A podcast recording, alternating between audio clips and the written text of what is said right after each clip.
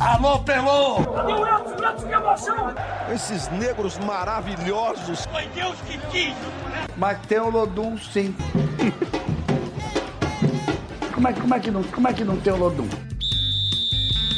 Segue o Baba! É isso mesmo, Mariana Aragão. O Segue Baba está no ar. Eu sou o Juan Melo, estou mais uma vez com os meus colegas Rafael Santana e Pedro Tomé para falar da situação dramática do Bahia na luta contra o rebaixamento da Série A. A rodada passada foi boa em parte para o Bahia, o time se manteve fora da zona de rebaixamento, mas viu alguns adversários descolarem lá da briga contra o Z4. Amigos, não consigo ver com otimismo a situação do Bahia, diria que é uma situação caótica. E vocês têm alguma palavra melhor para explicar esse momento do Bahia? Tudo bom? Fala, Juan. Fala, Tomé, galera que está escutando a gente. É, caótica, acho que é uma palavra que define muito bem o, o momento pelo qual atravessa a equipe do Bahia, né? Você falou é, que a rodada, né, de, certa forma, ajudou, e, e sim, né? Porque o Bahia deixou a zona do rebaixamento, agora o Vasco é quem é o 17 colocado, né? O primeiro time, é, que, o time que abre, na verdade, o Z4, só que o Bahia tem a mesma pontuação do Vasco, e em compensação, o Bahia e o Vasco também viram esporte e Fortaleza descolarem, né? Abrir esses quatro pontos de distância. Então, eu acho que hoje a briga por essa última vaga se resume a Bahia e Vasco. A gente tem o Goiás também, que tem 33 pontos, está a quatro do Bahia e do Vasco. Então, é, é um time que ainda pode fazer uma graça aí, né, para tentar uma arrancada e se livrar do rebaixamento. Mas é, considero muito difícil, considero como sendo muito difícil. Então, eu acho que a briga que antes era de quatro times, Esporte, Fortaleza, Bahia e Vasco, agora é de apenas dois times, Bahia e Vasco. Eu vivi para ver o momento em que eu botei um tom mais equilibrado nessa discussão, por incrível que pareça. Eu vivi para ver. É... Eu acho que assim, é caótico, mas eu acho que é mais emblemático do que caótico o momento. Bahia tem hoje exatamente 50% de segundo a Universidade Federal de Minas Gerais, 50% de probabilidade de cair para a segunda divisão, o Vasco com 55%. Nem tanto pelo Vasco, mas pelo Bahia. Esse 50% é muito a cara do Bahia. Aí, aí é que é a questão. Isso é bom ou é ruim? O Bahia chegar neste momento com 50% de chance de cair, com duas fichas, com uma ficha ou com uma moeda, você ir no cara ou coroa para o Bahia, isso é bom ou ruim? É, é uma questão que a gente precisa refletir um pouco mais. Eu acho, de fato, que é uma situação até boa. A tabela, por exemplo, na última rodada, foi boa para o Bahia. O fato de esporte ter ganhado descolado, Fortaleza ter ganhado descolado, deixou só ele e o Vasco. E o Atlético Mineiro não ter ganhado também não deixou o Atlético tão preocupado com o título mais. Ele já está com um pezinho e pouco ali na zona da Libertadores, já ele está praticamente garantido no G4, ele está a quatro pontos do Fluminense, que eu não acredito que vai fazer uma grande arrancada. Mas, ao mesmo tempo, se a gente olhar as duas últimas rodadas, o esporte venceu os dois últimos jogos, Fortaleza venceu os dois últimos jogos, e o Bahia conseguiu um empate só nos dois últimos jogos. É, em termos de número, é emblemático e talvez seja bom você ter 50% de chance, mas ao mesmo tempo, quando você depende só de você mesmo, você só tem duas oportunidades e o Bahia vem como vem, aí fica o questionamento.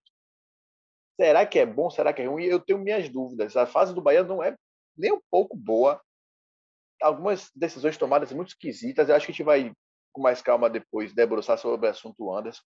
Mas o fato de Anderson ter sido liberado agora, faltando pouco, faltando três jogos, depois de tanta coisa, sem querer sacrificar, mas depois que ele entregou, ele participou diretamente de, de, de da derrota para o Fluminense e do empate contra o Goiás.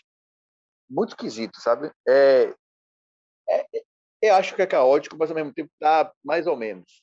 Eu acho que esse jogo de sábado vale muito mais do que a gente pode estar imaginando, porque se o Bahia entrar na zona faltando dois jogos, amigo, realmente eu não sei como é que vai ficar. Mas eu ainda acho que é emblemático. O Bahia está dependendo de. Depende de si, tem 50% de chance de cair faltando três jogos. Deixa eu só pegar um gancho numa coisa que, que, o, que o Pedro falou, Juan, que é, ele falou dessa questão da moeda, né? De você jogar para cima e ter o cara ou coroa. Aí, é, a gente, no final do ano, a gente fez duas retros, retrospectivas de Bahia e Vitória.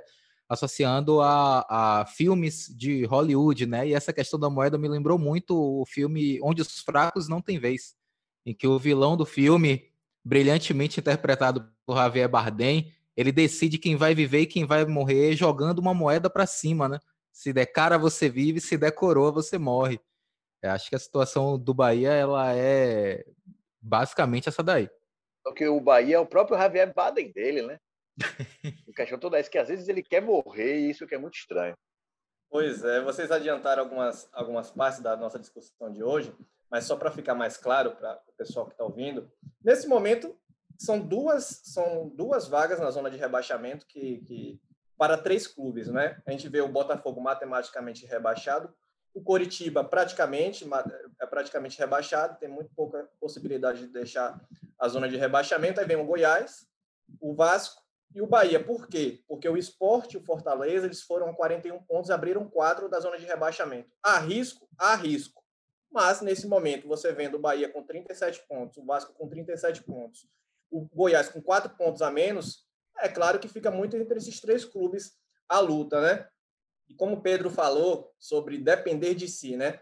É, em relação a jogo emblemático. Para mim, o jogo emblemático foi o do Goiás já vi muita brincadeira também em rede social, né? Que o lado bom é que o Bahia depende só de si. O lado ruim é que o Bahia depende só de si. Não é verdade? O Bahia tinha, na, na minha, na minha tabelinha aqui de resultados, eu marquei Bahia empatando com o Fluminense na Fonte Nova e vencendo o Goiás. Nesses dois jogos, o Bahia fez um ponto. Aí o Bahia vai ter agora o Atlético Mineiro e o Fortaleza fora de casa e o Santos em casa. Atlético Mineiro com remota chance de, de títulos, mas mais chance de título. O Fortaleza, eu, eu imagino que a sorte do Bahia seja encarar o Fortaleza mais tranquilão. O Fortaleza vai encarar o Palmeiras no, no final de semana, então, de repente, se consegue eliminar praticamente o risco de rebaixamento, enfrenta o Bahia mais tranquilão e talvez isso facilite a vida do tricolor. Caso isso não seja possível, caso o Fortaleza perca, caso o Bahia vença no final de semana, o Vasco vença no final de semana que eu acho pouco provável, né? O Vasco também pega o Internacional em casa, mas mesmo que aconteça, esse jogo vai ser muito importante para o Fortaleza e aí muda todo, todo o cenário do Bahia. E depois tem o Santos, que vive um momento péssimo, mas ainda sonha com vaga na Libertadores. Eu não tenho como olhar com otimismo nenhum essa situação por conta do que o Bahia deixou de fazer jogando dentro de casa. Por que acreditar que o Bahia fora de casa vai mostrar uma coisa diferente? Vocês veem alguma saída nisso aí? E logo contra o Atlético Mineiro, né? Que tudo bem que é um time que tem oscilado bastante, mas geralmente oscila fora de casa, né? não dentro dos seus domínios. Pois é, é o, o, Atlético Mineiro e o Bahia, inclusive, venceu o Atlético Mineiro no, no estádio de Pituaçu, né?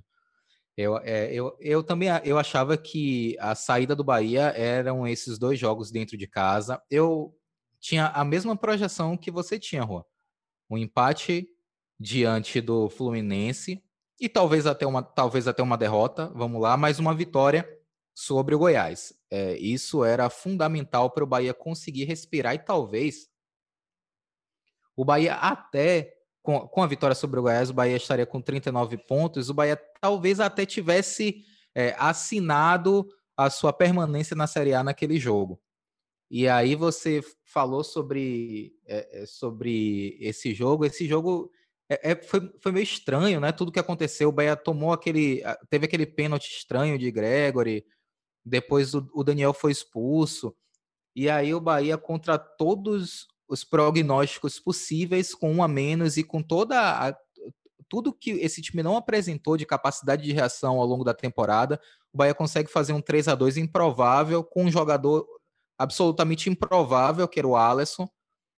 E aí você diz, ó, esse é o gol que de um, de um time com o gol com cara de quem vai ficar. Esse é um gol que tem a cara de time que vai ficar na Série A. E aí depois o Bahia toma aquele gol de empate, que é aquele gol que você olha e fala, esse é um gol de time rebaixado. Então o Bahia é um, o, o, o time que no mesmo jogo ele alterna para a gente essa sensação de que é o time que vai ficar e de que é o time que vai cair. E aí, já que eu entrei nessa, nessa seara cinematográfica aí, eu vou lembrar de O Alto da Compadecida que eu estava assistindo ontem, que o Chico fala, ficou rico, ficou pobre, ficou rico, ficou pobre. É, é, esse jogo do Bahia, ele, ele alternou essa, é, é, esses sentimentos na gente, né? Vai ficar, vai cair, vai ficar, vai cair. É, é por isso que esse 50% é emblemático, porque o Bahia é isso. O problema é que no final ele está sempre se dando mal, né? Ele está sempre ficando pobre. Ele está sempre morrendo na, na hora do que a gente joga o, o a moeda para cima. É estranho. Essa semana tem sido esquisita, né? Eu acho que tem sido esquisita. Começou com o Bahia se comportando daquele jeito no jogo, perdendo, tomando um gol no final do jogo. É, é um gol muito de circunstância. Eu acho que é isso mesmo. Parece que, parece que é um gol de um time que vai ser rebaixado. Ei, Fernandão tentou botar a bola no meio, não tem que me convencer. Ele não, ele não cabeceou, ele não fez aquele movimento de fazer cobertura em Anderson. Não fez. É, e a bola caiu dentro do gol. Só que aí os dias passam e a, a rodada ajuda o Bahia. Mantém o Bahia vivo. Aí você fica, ó, oh, vai, não vai. Aí você vê as entrevistas. Eu estou vendo agora aqui a, a entrevista de, de Matheus Klaus. Ele falou que é comigo essa. Botar, bate no peito, é comigo essa porra, né? É, Matheus Bahia dizendo no começo da semana que o grupo está todo puro. Né? É, só que quando você vem em campo, você não vê isso. É, é, tá, é uma dicotomia muito grande o Bahia. Sabe? É estranho. Você vê todo mundo retado, todo mundo está irritado, todo mundo, não, a responsabilidade é minha mas é um time que, na hora que aperta, ele não consegue dar a resposta que ele precisa dar. É, é, é, é muito dúbio, é muito dúbio o que está acontecendo, muito dúbio. Mas o Bahia não se ajuda, a rodada ajuda ele, mas também quando ele consegue se ajudar, a rodada não, a rodada não ajuda. Eu acho que essa, esse, essa rodada de sábado vai deixar tudo muito mais claro. A chance que pode ser o fim de tudo, o Bahia pode ser moralmente rebaixado no sábado, também ele pode ganhar e passar, abrir a vantagem para o Vasco e os dois últimos jogos irem em aberto. Apesar de que, principalmente a Série B, tem mostrado para a gente, mais recente, que esse negócio de chegar lá, não, não briga por mais nada, não quer dizer nada, né? Santos e, e, e Fortaleza pode chegar, mas querendo, sei lá, Fortaleza pode ainda beliscar uma, uma, uma Sul-Americana, porque se cair mais uma vaga, se o Palmeiras ou o Grêmio, nesse aumentando a, a vaga para a Libertadores, aumenta uma para a Sul-Americana.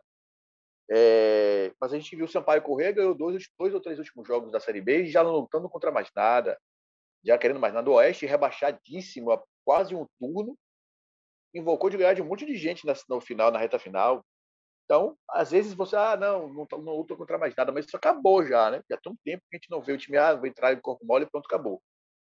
Mas eu acho que esse jogo de sábado é isso, tá? Nessa dicotomia do, do time que mostra uma coisa responde outra, mas o universo diz uma outra coisa para ele e ele se anima, enfim, é, é, é, muito.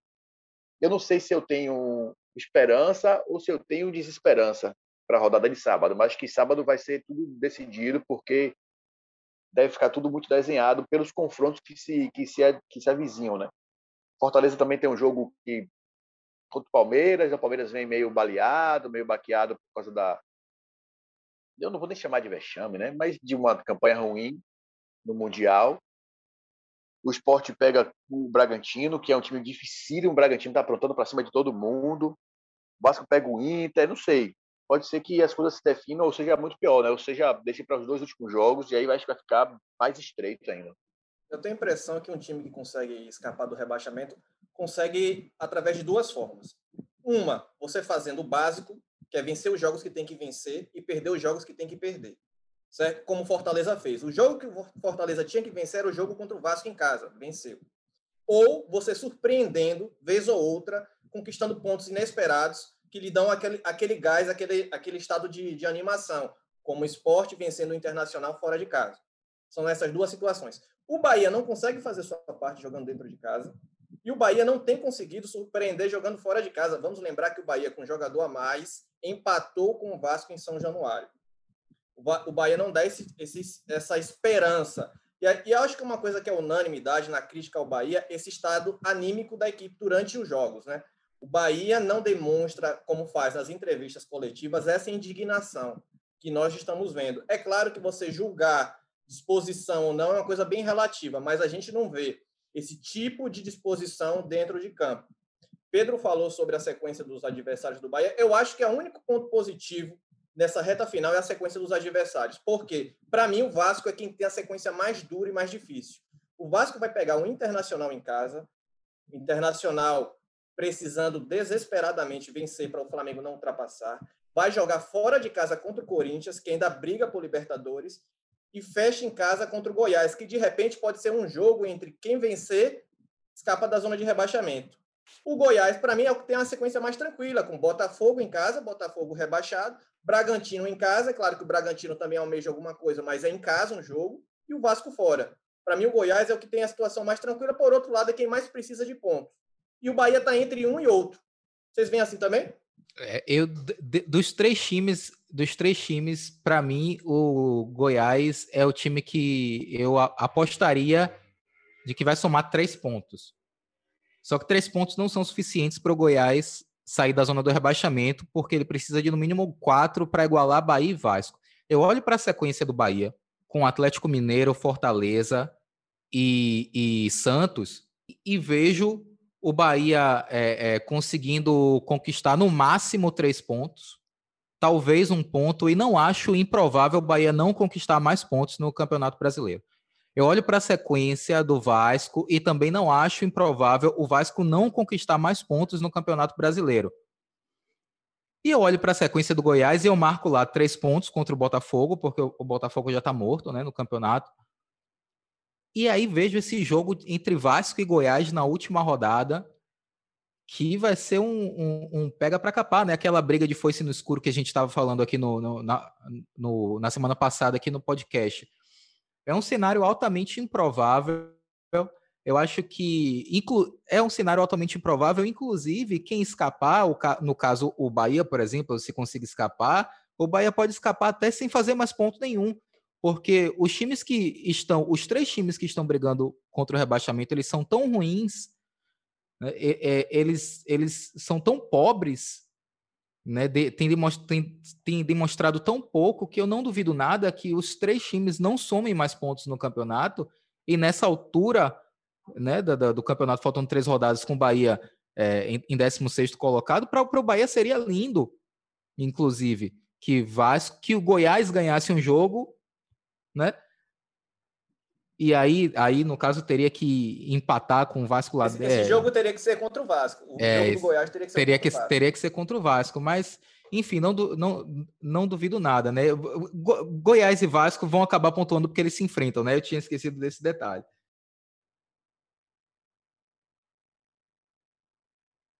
Isso. É, o problema do Goiás é esse jogo contra o Botafogo que já tá morto, né? Então, é, assim, eu não duvido nada que Bahia e Vasco percam as próximas rodadas. São, é, é, o mais provável, o Vasco enfrentando o Internacional e o Bahia enfrentando o Atlético Mineiro. E o Goiás é o único que tem a vida, a vida fácil para somar três pontos que seja. Três pontos que sejam para somar e, e, chegar a 36 e ainda não ultrapassar Bahia e Vasco, mas ficar ali no cangote e tornar essa briga ainda mais dramática é, tá, tá todo muito difícil. O Bahia fez esse favor de deixar tudo mais em aberto, ainda não vencendo o Goiás, né? Porque poderia ter matado um concorrente direto e a briga ser só entre Bahia e Vasco agora e ter aberto dois pontos de, de vantagem para o Vasco. Não conseguiu fazer. Agora a gente está aqui fazendo cálculo que nem um maluco e toda hora aparece um, um fator novo que você olha, hum, mas isso aqui pode interferir diretamente, é, é complicado. E ainda tem esse fator de final de campeonato. Tem hora que aparecem. A gente falou sobre isso na semana passada, né? Tem hora que aparecem uns resultados que ninguém espera. E a gente fazendo, olhando assim, eu lembro de ter falado algumas vezes, acho que até comentei aqui também, a tabela do esporte é horrorosa. O esporte tem a pior tabela de todas, e de fato tinha. Pega o Inter, Bragantino, todo mundo, todo mundo vivo, o esporte pega. O esporte me inventa de ganhar o jogo do Inter. Ganhou o jogo do Inter que está lutando contra. tá lutando para ser campeão. Tem esse, esse Fora, Fora de, de casa. casa. com um gol completamente improvável que a bola sobe, desce e cai, dentro, cai no pé do, do, de Júnior Tavares. Muito estranho. Mas o final de campeonato tem isso, né? Às vezes você está no desespero, você tem que partir para cima de qualquer jeito. É, é, algo, é um tipo de comportamento, é o que me preocupa, é esse tipo de comportamento que eu não vejo no Bahia. Você não vê o Bahia jogando, vou lá para dentro, vou ter que ganhar o jogo de qualquer jeito. Eu ter feito isso contra o Goiás em algum momento, sabe? Tá sempre alguma coisa ali dando uma segurada no Bahia, não sei é muito difícil fazer prognóstico porque o campeonato está muito aberto. Olhando friamente, pode ser que aconteça o que o Rafael acabou de falar. É capaz do Bahia passar sem ganhar de ninguém. Porque os outros times estão tão ruins lá. Foi como o Vitória passou, mais ou menos, né? Vitória passou, sim, ele, ele ganhou os dois últimos jogos, mas em dado momento ali ele não entrava na zona de rebaixamento da Série B porque os outros times, não o Figueirense principalmente, não conseguia chegar. Né? Porque o Paraná já tinha desgarrado um pouco mais. Mas ainda, mas ainda assim o Vitória emendou uma sequência de três triunfos consecutivos, não é? É, ele ganhou, ele ganhou dois jogos importantíssimos. É isso, ele ganhou dois jogos importantíssimos, foi o que deu a respirada, deu confiança para ele para começar o ano diferente, inclusive. O Bahia não conseguiu fazer isso, né? O Bahia não conseguiu dar esse, esse além.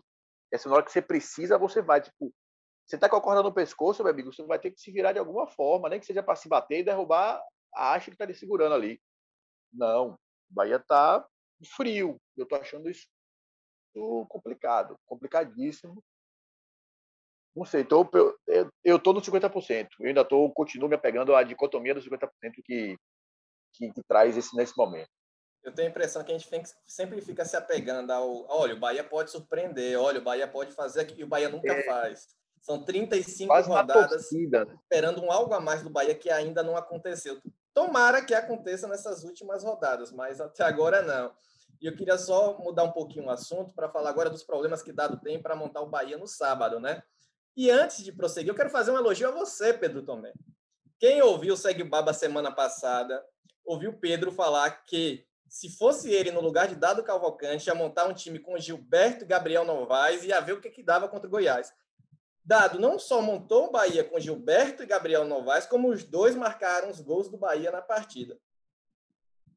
Pedro, depois dessa, você já, já sabe o time que joga sábado? Tem, tem, você manda a escalação aí que a galera que escuta o Cego e o Baba para montar o time no Cartola com certeza vai seguir. Ele não tem, ele não tem nem tanto problema para montar, porque ele já não tem Thiago, né? Porque não volta, porque já está tá, por causa da Covid está fora. E o maior problema que ele tinha foi resolvido, que o goleiro do Bahia foi embora, né? Então ele não pode nem errar, dessa vez já tem poucas, poucas oportunidades de errar na escalação. Poucas oportunidades. Eu manteria isso aí, é, é botar dois centroavantes mesmo, gente. É botar dois centroavantes e botar a bola em Rossi e Nino para correr, inverter, porque né, os dois jogam do mesmo lado, inverter, cada um jogando numa ponta e botar a bola dentro da área. Botar Nino na lateral esquerda, talvez, como já Rafael já falou que talvez seja melhor. Ele está na ponta esquerda cruzando, o mais competente. E fazer isso é, é o que ele tem que fazer, é o que, é o que ele precisa fazer. Não tem muito. Eu, de novo, eu vou voltar aqui para a coletiva de, de Matheus Klaus. Coletiva não, né? Monólogo quase, porque a gente não fez perguntas. Ele fala aqui que Dado é um treinador com filosofia moderna. É, não é hora de filosofia moderna, a gente está brigando pelo rebaixamento, contra o rebaixamento. Apesar de estar tá parecendo que está brigando pelo rebaixamento, né? Todo mundo Tá brigando contra o rebaixamento. É Deus nos acuda, é bola na área. Você vai ganhar o jogo assim. O esporte jogou contra o, contra o Internacional ontem com três zagueiros e dois volantes. É, é, é isso. É isso. Você tem que jogar feio, sem vergonha mesmo. O negócio dessa filosofia moderna para quando começar o Campeonato Baiano agora.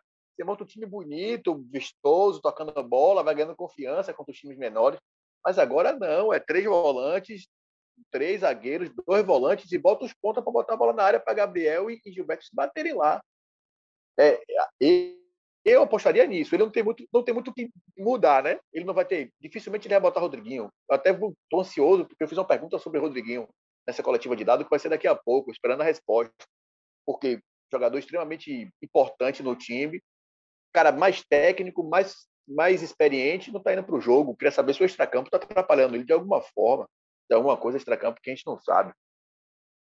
É, mas ele não tem muito o que fazer, né? Ele perdeu o cara da velocidade, que é Thiago, mas tem Rossi. O time é esse aí. Talvez ele possa botar Alisson no lugar de um volante. A única coisa que ele poderia fazer diferente, ele até falou sobre isso, né? De a possibilidade de botar Alisson como no lugar de Gabriel, em vez de repetir o ataque com dois Peraí, peraí, peraí. Colocar Alisson no lugar de um volante, é isso não, mesmo? Ele não vai fazer, é ele, vai fazer isso. ele não vai fazer isso. É, olha, eu não, eu, isso aí eu não tenho dúvida que vai ser um meio-campo com a trinca de volantes. Isso aí eu não tenho dúvida. Daniel não vai jogar, Daniel tá suspenso, então é um, o resto eu já não sei. Agora, um volante vai ser um time teoricamente fechado, só que o Bahia com o time fechado, o time aberto sempre toma gol. É, é o questão é essa. Ele pode, a única coisa que ele pode fazer mais é botar Alisson no time, trocar para o Gabriel Novaes, que eu não faria. Eu não faria. É Nino de ponta, Rossi de um lado, Nino do outro, e vamos botar a bola na área para o centroavante cabecear. É, eu acho que essa daí é a dúvida dele mesmo, é. Eu acho que o time do Bahia está montado. É, se o Matheus Bahia estiver fisicamente é, apto, né, é, clinicamente ele está saudável. Se estiver fisicamente apto, o Matheus Bahia entra no time E aí ele vem com Klaus, Nino, Lucas Hernando, Matheus Bahia, Gregory, Ronaldo, Ramon, Rossi, Gilberto. A dúvida dele é Gabriel Novaes ou Alisson. Foi os dois jogadores que ele é, é, ventilou a possibilidade, né? Ele gostou da maneira como o Alisson entrou na partida. Eu iria com Gabriel Novaes também, é inclusive força é, na bola na bola aérea. Agora eu só quero destacar uma coisa, né? Porque talvez é, eu, eu acho que o Dado perdeu a chance de trancar o time contra o Atlético Mineiro, que foi o que o Mano fez em Salvador, porque ele não tem o quarto volante. Ele perdeu o Daniel, que é o meia, mas eh, consegue jogar ali é, é, de volante, mas ele não, o, o, Edson, que seria esse quarto volante, ele foi também é, positivado né, com coronavírus. Então ele não tem esse quarto volante. E aí é o grande problema do, do, do Dado Cavalcante. Nem se ele quiser ser retranqueiro, ele vai conseguir. Aí ele teria que optar para um dos dois jogadores do Sub-20, o Patrick de Luca ou Luiz Felipe. Não acho que ele vai fazer isso num jogo tão importante contra o Atlético Mineiro fora de casa. É, então não, não, não tem o que fazer, não tem, não, tem, não tem mistério aí. O Rodriguinho não vai entrar em campo, o Rodriguinho não consegue. Não, Rodriguinho não consegue render, né? Não consegue. O Rodriguinho não tem nem físico para aguentar esse jogo contra o Atlético Mineiro. Né? É, isso, é, isso é nítido, é visível. Então não tem muito para onde correr, não. A dúvida é Alisson, Gabriel Novaes. Eu acho que eu colocaria Gabriel, mas pela coletiva eu senti que ele estava assim, sabe, com, sabe, com a, uma pontinha de uma pontinha de dúvida tendendo mais, pendendo mais. É, talvez ele opte por Alisson também por conta da recomposição, né? Para marcar os pontas do Atlético, porque o Atlético joga com os laterais abertíssimos. Os pontas e os laterais, o Arana, por exemplo, joga dentro da área, mas o outro ponta que joga com ele joga muito abertão. Então, talvez ele se preocupe com essa recomposição, que mesmo com o Alisson vai ser problemática, né? Vai ser problemática.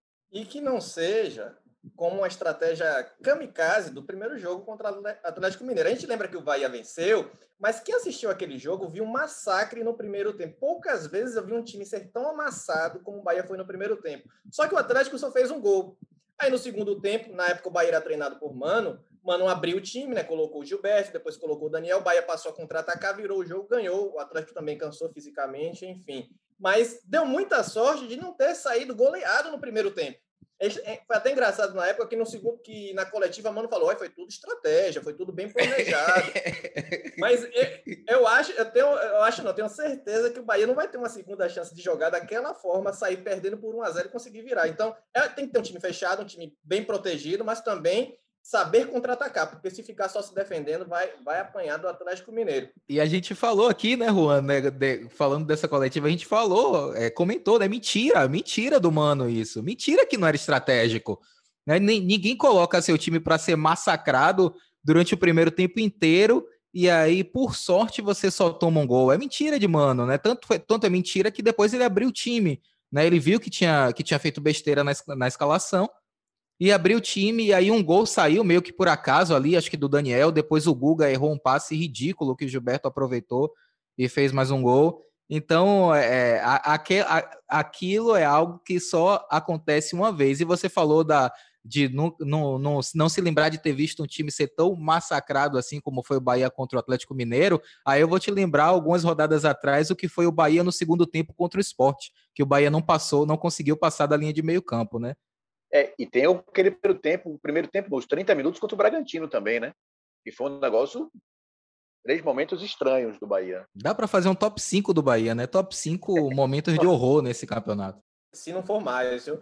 Mas não deixe, é, é, chegando nessa parte final do, do nosso programa, mas não, deixe, não, não sendo um assunto tão menos importante, né? Algo que eu sei que o Pedro estava tá com muita vontade de falar é em relação a esses goleiros do Bahia, a situação dos goleiros do Bahia, né? Sobre o Anderson, que até pouco tempo era titular, foi titular nos últimos jogos, falhou em dois jogos consecutivos, pediu liberação por problemas particulares, segundo o Bahia. Aí o Matheus Klaus, que vinha se recuperando de lesão, vai para a partida no, no, sábado contra o Atlético Mineiro. O Douglas, Douglas tem treinado separado do grupo principal, eu vejo como pouco provável que ele, que ele vá para a partida, pelo menos como titular, talvez no banco de reservas, a depender da condição física que, que vocês têm a dizer sobre essa saída do, do Anderson pouco tempo depois de ser titular? É, é, eu fico impressionado com essa situação do Bahia. Né? Jogadores que até pouco tempo eram titulares em questão de, de, de, dias, acabam saindo do clube. Por exemplo, isso aconteceu com o Jadson, volante, era titular do Bahia, foi mal, acabou rescindindo o contrato pouco tempo depois. Elias era titular inquestionável com o Mano, Mano Menezes, acabou saindo, é, é, é, é, rescindindo o contrato com o time depois de algumas atuações ruins. Isso aí é bem recorrente no time, né? Mostra o, o problema na contratação dos jogadores, né? Sobre o Anderson, eu vou, eu vou ser. Eu lembro de ter falado na semana passada algo que eu me lembro bem, e depois ficou muito comprovado. É muito caro, muito caro financeiramente e muito caro moralmente você manter um jogador com, com os problemas que Anderson já tinha mostrado. Muito caro. Esse gol, os dois pontos contra o Goiás custaram muito caro ao Bahia. É, o Evaristo tinha, né? Ninguém sabe se é verdade ou se é lenda urbana, porque né, tá, tem as lendas do, da, das falas de Evaristo. Ele falava que o problema de você ter jogador ruim no elenco é que em algum momento você vai ter que usar. Foi o que aconteceu com o Anderson. O não tinha goleiro para colocar, até tinha Matheus Teixeira. Mas aí era. Se coloca Matheus Teixeira e a gente ia massacrar o dado também. Né? Eu talvez não, porque a gente acha que não, porque assim, a gente sabe o que a que Anderson era capaz de fazer. Mas o que me espanta nisso tudo é que, assim, pelo que o Bahia conta pela versão oficial, nem o Bahia teve a, a, a, atitude de mandar o Anderson embora, ou seja, era capaz de o Anderson estar no banco agora, sábado. Ele podia não jogar porque Klaus voltou, mas ele estava ali no banco. Vai que Klaus se machuca, toma o cartão. O Anderson no segundo tempo no jogo contra, contra o Atlético Mineiro. Quer dizer, precisou o Anderson sair, ter um problema pessoal, que de fato é, pelas informações que correm em off, é, um, é algo de fato grave, que podia até estar tá atrapalhando o desempenho dele, né? porque mentalmente ele podia não estar tá 100%, com problemas pessoais, particulares é, fora do campo. Mas o culpado disso tudo não é Anderson, que fique muito claro. Culpado não é Anderson. O problema é que manteve Anderson durante cinco anos como goleiro do Bahia. Cinco anos. Anderson chegou do Bahia em 2016. O errado foi isso mesmo, né? 2016. Vai fazer cinco anos que Anderson está no Bahia, mostrando a capacidade dele, a não ser o momento. Hoje eu fiz uma, uma, uma, uma atividade e pensei assim: não vamos só falar mal do cara. Vamos, vamos ver os, o, o, lado positivo. Eu só consegui lembrar da final do Campeonato Baiano de 2019, 19, né? Foi 19 contra o Bahia de Feira. Foi o único grande momento de anos que ele pegou o pênalti na final, no jogo da Fonte Nova. Fora isso, você não lembra de nenhuma grande, nenhum grande momento dele, sabe? Sempre daquela maneira espalhafatosa. Acho que isso causava irritação no torcedor também, né? Era um cara que falhava, mas ao mesmo tempo pô, eu sei que eu não estou bem, eu vou ficar quietinho aqui na minha, que é para poder ninguém me perceber. Ele não, o Anderson queria ser percebido. Nos gols ele estava no banco, o Anderson era o cara que mais percebia, ele corria para abraçar todo mundo, espalhar todas, começando a irritar o torcedor daquela forma. Né? Se você tem que ter um pouquinho de inteligência emocional, se eu não estou bem, eu vou ficar aqui quietinho, deixa passar, deixa a pessoa a galera me esquecer e vou me embora. É, ele errou, obviamente, por erros técnicos, ele não errou de propósito, é a capacidade que ele tem e errou quando erra dentro do campo, tem um milhão de, de, de fatores envolvidos, psicológicos, sociais, emocionais, econômicos, enfim. É, tudo isso entre campo. Mas o Bahia errou muito mais e mantém ele durante cinco anos aqui como goleiro reserva, era terceiro, virou segundo. O Bahia não se preocupou em, em trocar e deixou ali, confiando na, na, na, numa, na qualidade técnica que ele nunca demonstrou ter. Então, não dá para sacrificar o goleiro Anderson. Obviamente, critica porque ele errou dentro de campo, valeram, valeram pontos importantes os erros dele, mas pior ainda é o clube saber que tem um goleiro com aquela capacidade e manter. Não é nem um goleiro novo para você esperar, não, ele está em fase de amadurecimento. Pelo contrário, Anderson está no final da carreira. Talvez Anderson nem consiga voltar a jogar depois do Bahia, ele vai conseguir voltar e jogar em alto nível. Eu acho difícil. Mas é, a gente precisa dar, colocar a culpa e quem é a culpa. Ainda perceber isso, que mesmo depois de tudo, não foi o Bahia, não partiu do Bahia, pelo menos a versão oficial, não partiu do Bahia, liberar Anderson faltando três jogos para o campeonato acabar. Para mim, a questão passa muito por isso que você falou, Pedro, da idade, porque é, você tem hoje, por exemplo, um goleiro como o Gianluigi Buffon jogando é, depois dos 40 anos, né? mas é um dos maiores goleiros da história, né? é um fora de série. E ainda assim ele não é o que ele era. Imagina um goleiro mediano já em, com idade avançada, né? O Anderson sempre foi um goleiro mediano. O maior clube da carreira do Anderson é o Bahia. Antes disso, o maior clube da carreira do Anderson era o Santa Cruz. Nunca foi um jogador que prezava pela alta qualidade técnica, né? Ele foi ficando no Bahia muito por ser um líder de vestiário, né? Pela, pela questão motivacional. é, pela gratidão que a diretoria do Bahia sentia por ele, sobretudo por causa desse jogo que você citou contra o Bahia de Feira. E essa e tudo isso cobrou a conta, né? É, são, são cinco pontos perdidos que você pode colocar muito tranquilamente ali nas costas do Anderson, é, boa parte da, da responsabilidade. E aí, é, eu acho que o Bahia de fato não deveria liberar o Anderson, o contrato dele está acabando, ele vai embora agora em iria embora, né, 25, 26 de fevereiro, quando termina o Campeonato Brasileiro. O que o Bahia tinha que fazer era deixar o cara lá é, treinando, né? O, o Bahia não pode afastar o jogador, né? Isso não, isso não se permite mais. Tem clubes que fazem, mas isso não é mais permitido afastar o jogador. Então o Bahia deixava ele aí até terminar o contrato, que é daqui a, a duas semanas, sei lá. É, o que eu acho que, além desse problema particular que a gente é, ficou sabendo em off, é que não tinha mais clima para Anderson, não tinha clima para Anderson é, externamente e passou a não ter clima para Anderson internamente também, porque depois desse jogo contra o Goiás, poucas vezes eu vi os jogadores do Bahia é, se manifestarem publicamente dentro de campo, dentro de jogo, contra um jogador, né? E depois do gol que o Anderson falha contra o Goiás, o Gregório olha para ele, abre os braços e começa a, é, a lamentar, né? Porque o Gregório vira e mexe, ele discute com alguém, né, por questão de posicionamento, já brigou com o Juninho, já brigou com, enfim. É, mas, assim, uma, uma, falha escancarada, é difícil você ver os jogadores do Bahia desaprovando publicamente. O Lucas Fonseca abriu os braços, e na coletiva pós-jogo, o Dado foi perguntado por que Anderson, e ele falou, gente, era a única opção que eu, que eu tinha. Ele não defendeu o Anderson, ele se defendeu é, e explicou por que o Anderson foi titular, porque era a única opção que ele tinha. Então, o dado não, o Anderson não contava mais com o respaldo do elenco. Então, além desse problema pessoal, eu, eu acho que influenciou muito o Anderson não ter mais clima dentro do elenco do Bahia. Não tinha mais, não, tinha, não dava mais. Eu fico imaginando para um, um jogador como o Anderson, né, que tem essa, essa capacidade de, de liderar vestiário e, e tudo mais, né, de, de, ser, de ser dessa questão motivacional, encarar os companheiros depois de ter entregado dois gols em dois jogos decisivos. Como é que você olha na, no rosto dos caras no vestiário, né?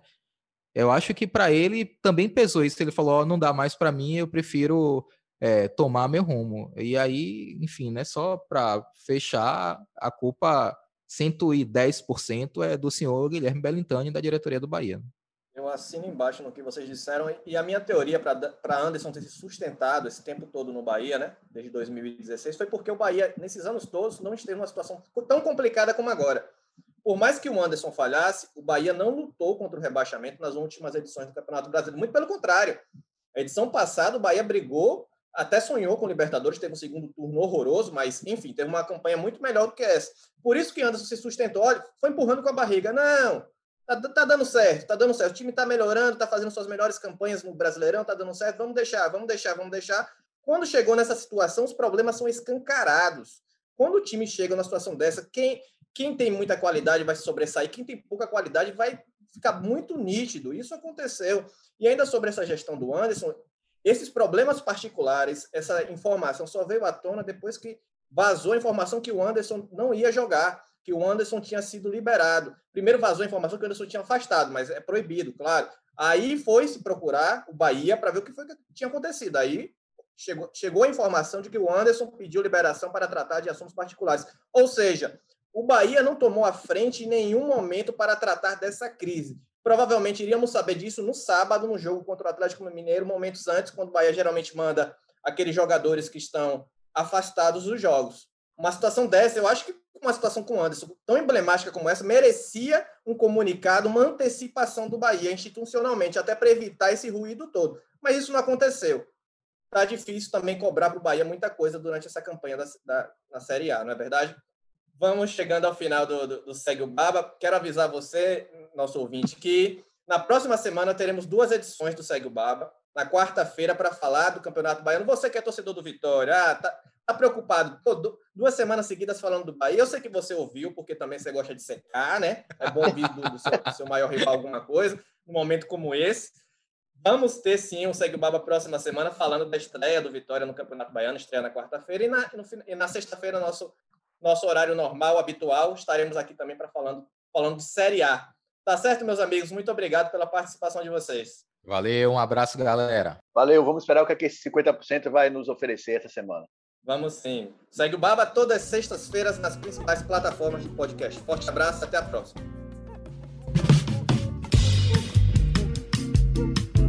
Alô, Pelô! Meu Elton, Elton, que emoção! Esses negros maravilhosos. Foi Deus que quis! Mas tem o Lodum, sim. como, é, como, é que não, como é que não tem o Lodum? Segue o Baba.